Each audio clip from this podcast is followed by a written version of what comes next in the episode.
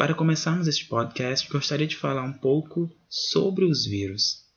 Esses invasores sorrateiros que chegam e se espalham como baratas por todo o reino. Os vírus podem infectar e sobreviver a uma ampla variedade de células.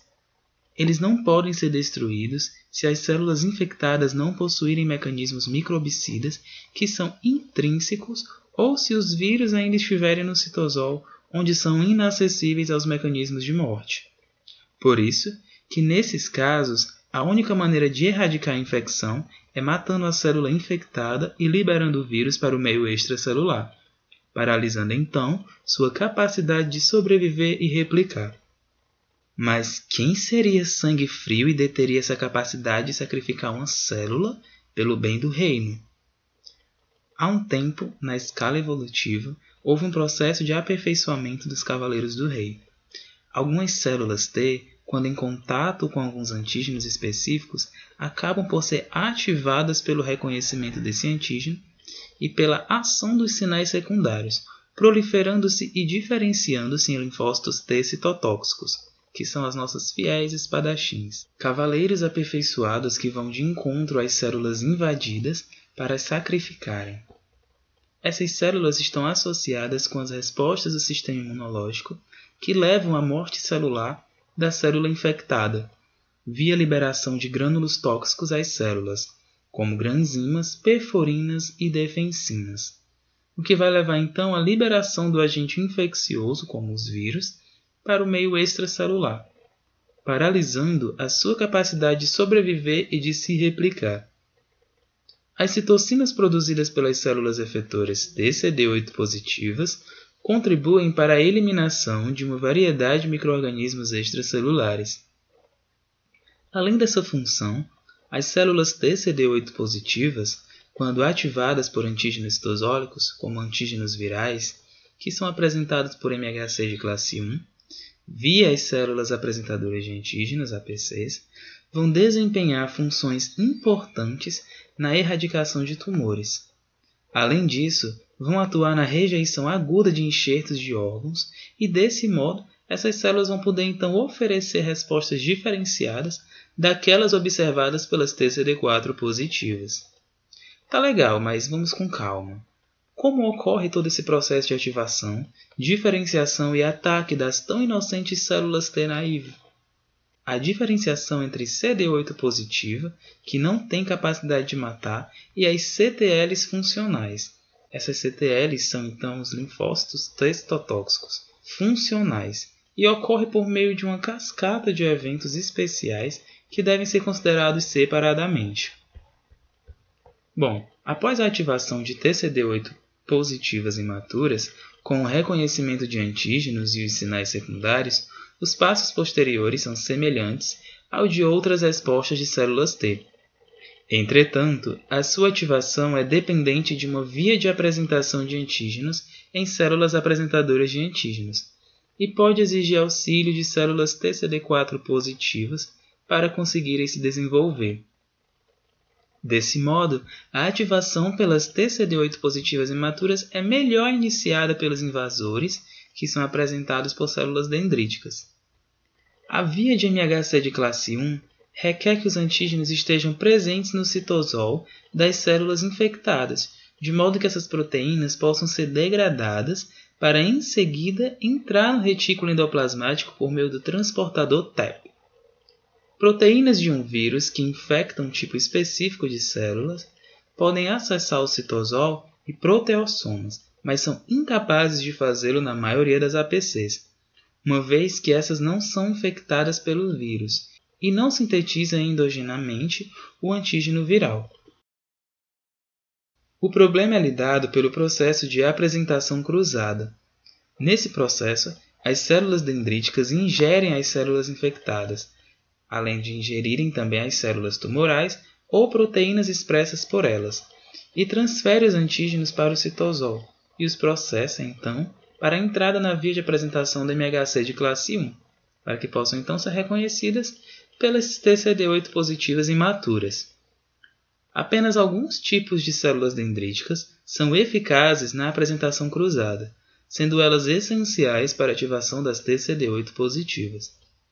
E qual seria o papel das nossas mensageiras de guerra nessa questão? Bom, nossas mensageiras, além de firmarem contratos momentâneos com os assassinos do reino, elas ainda firmam contratos a longo prazo com alguns deles. Alguns deles são exatamente os espadachins. Desse modo, elas podem proporcionar sinais secundários para as TCD8 positivas. A necessidade dessas células pode variar de acordo com o tipo de exposição antigênica. Em um cenário de intensa resposta imune inata, ou de células apresentadoras de antígenos infectadas pelos microorganismos, as TCD4 mais auxiliares podem não ser essenciais. Estas podem ser necessárias para a resposta de TCD8 positivas, frente às infecções virais latentes. A falta de função das células TCD4 positivas é a explicação para os defeitos de geração de CTLs observados em indivíduos infectados pelo HIV, que infecta e elimina apenas as TCD4 positivas. Além de que, evidências mostram ainda que as T auxiliares são mais eficazes para a geração de CTLs de memória do que para as efetoras. E qual seria então o papel das citocinas nesse jogo todo? A IL-2 vai promover a proliferação e diferenciação de células TCD8 positivas em CTLs e de memória. A IL-12 e o interferon do tipo 1 têm demonstrado estimular a diferenciação de células TCD8 positivas imaturas em CTLs efetoras.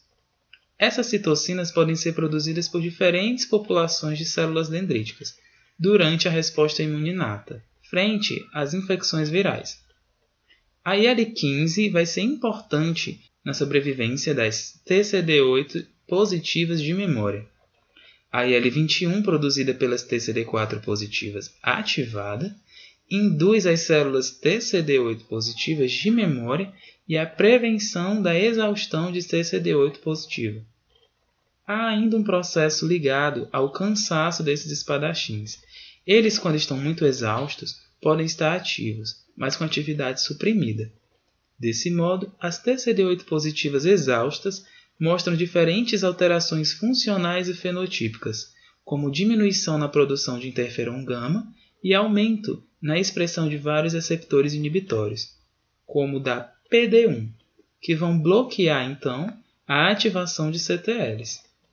Esse mesmo fenômeno pode contribuir para a cronicidade de algumas infecções virais em humanos, como HIV e a hepatite C, além da capacidade de alguns tumores de conseguir evadir a resposta imunológica. Após esse processo de especialização dos espadachins, eles se tornam prontos para a luta. Desse modo, dentro do citoplasma de CTLs diferenciados, vão existir diversos grânulos que contêm proteínas, incluindo perforinas e granzimas, que são espadas especiais cuja função é matar outras células. Além disso, os CTLs diferenciados ainda podem ativar citocinas, como interferon gama, que vão poder ativar fagócitos. Desse modo, as nossas espadachins ativas, como CTLs, matam os alvos responsáveis pelos antígenos, ao qual estão associados ao MHC de classe 1, não matando então as células adjacentes que não foram infectadas. Desse modo, nossos espadachins elas não matam pessoas inocentes, elas preservam a população do reino. Essa morte é altamente específica, porque uma justa posição estreita, conhecida como sinapse, é formada no local de contato do CTL e do alvo que expressa o antígeno.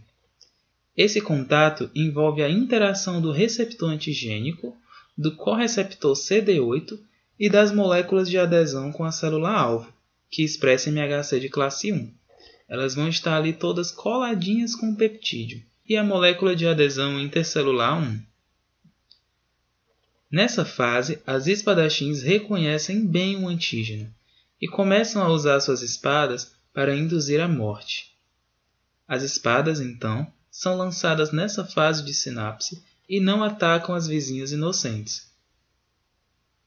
O processo de morte dos alvos mediado por CTLs consiste no reconhecimento do antígeno, ativação das CTLs, execução do golpe letal que mata as células-alvo que apresentam o antígeno reconhecido, e a liberação das CTLs. Essa matança então ocorre poucos minutos depois do reconhecimento dos receptores das CTL, ou das espadachins, pelos antígenos. Desse modo, o CTL vai fornecer proteínas granulosas que conduzem à morte apoptótica da célula-alvo. A morte delas ocorre de 2 a 6 horas após o reconhecimento da célula-alvo e prossegue mesmo após o desacoplamento da CTL. O principal mecanismo de ação das CTLs é a liberação de proteínas citotóxicas armazenadas dentro de grânulos citoplasmáticos na célula-alvo, e isso vai acabar desencadeando então sua apoptose. A liberação desses grânulos é possível a partir do processo de reorganização do citoesqueleto.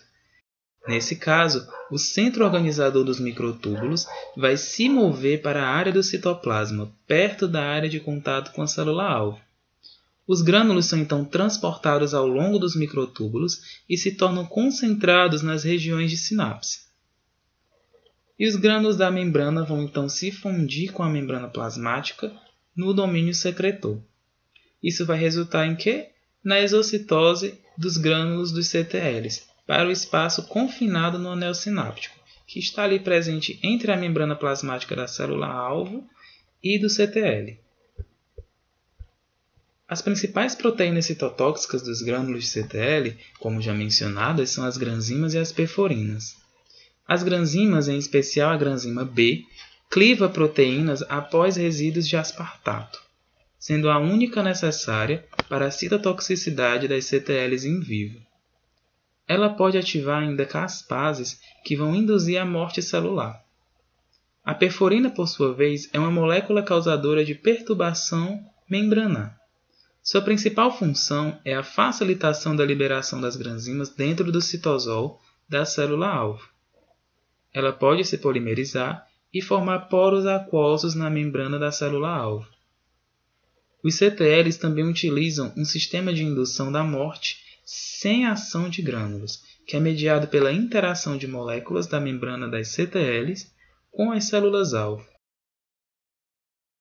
Para ficar ainda mais claro, vamos partir para a compreensão dos efeitos que a ação dos nossos espadachins causa no reino após as suas ações. Vamos analisar então as suas funções.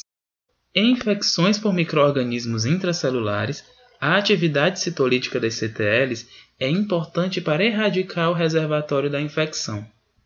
Isso é bem relevante em duas situações diferentes, nas quais as células não podem destruir microorganismos que as infectam.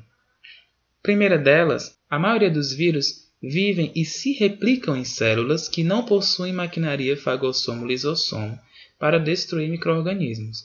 A segunda seria que, mesmo em fagócitos, alguns microorganismos evadem as vesículas e vão para o citoplasma, onde mecanismos microbicidas são ineficazes, uma vez que eles são bem restritos às vesículas.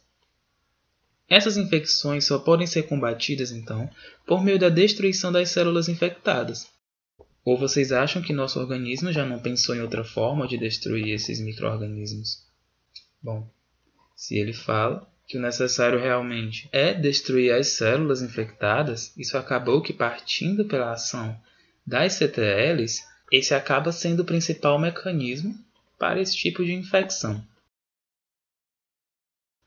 Ademais, as caspases clivam vários substratos e ativam as enzimas que degradam DNA, mas não distinguem entre as proteínas microbicidas e do hospedeiro. Por meio da ativação de nucleases das células-alvo, os CTLs podem iniciar a destruição do DNA microbiano, bem como do genoma da célula-alvo, eliminando assim o DNA potencialmente infeccioso. A enorme expansão de TCD8 positiva, que se segue com as infecções, oferece um grande arsenal para combatê-los. Além do seu papel no combate de infecções virais, os CTLs parecem ser cruciais na defesa do hospedeiro contra certas bactérias intracelulares e na eliminação de outros microorganismos, incluindo parasitas. A destruição de células infectadas por CTLs é uma causa de lesão tecidual em algumas doenças infecciosas, como no caso das hepatites B e C, a partir da qual as células do intestino infectadas são eliminadas via CTLs e NK, e não pelo vírus. Ademais, os CTLs são importantes mediadores da imunidade contra tumores e na rejeição de transplante de órgãos. Bom, vemos aqui que temos alguns prós e contras contra as nossas CTLs, contra as nossas espadachins, mas no final esse tipo de resposta acaba sendo necessário como uma alternativa às respostas mediadas ali pelos anticorpos ou pelas células T auxiliadoras. Bom, ficamos por aqui. Espero que esse podcast possa ter contribuído no aprendizado de vocês de alguma forma. Esse tema realmente é um tema bastante interessante e eu espero vocês no próximo episódio. Tchau, tchau.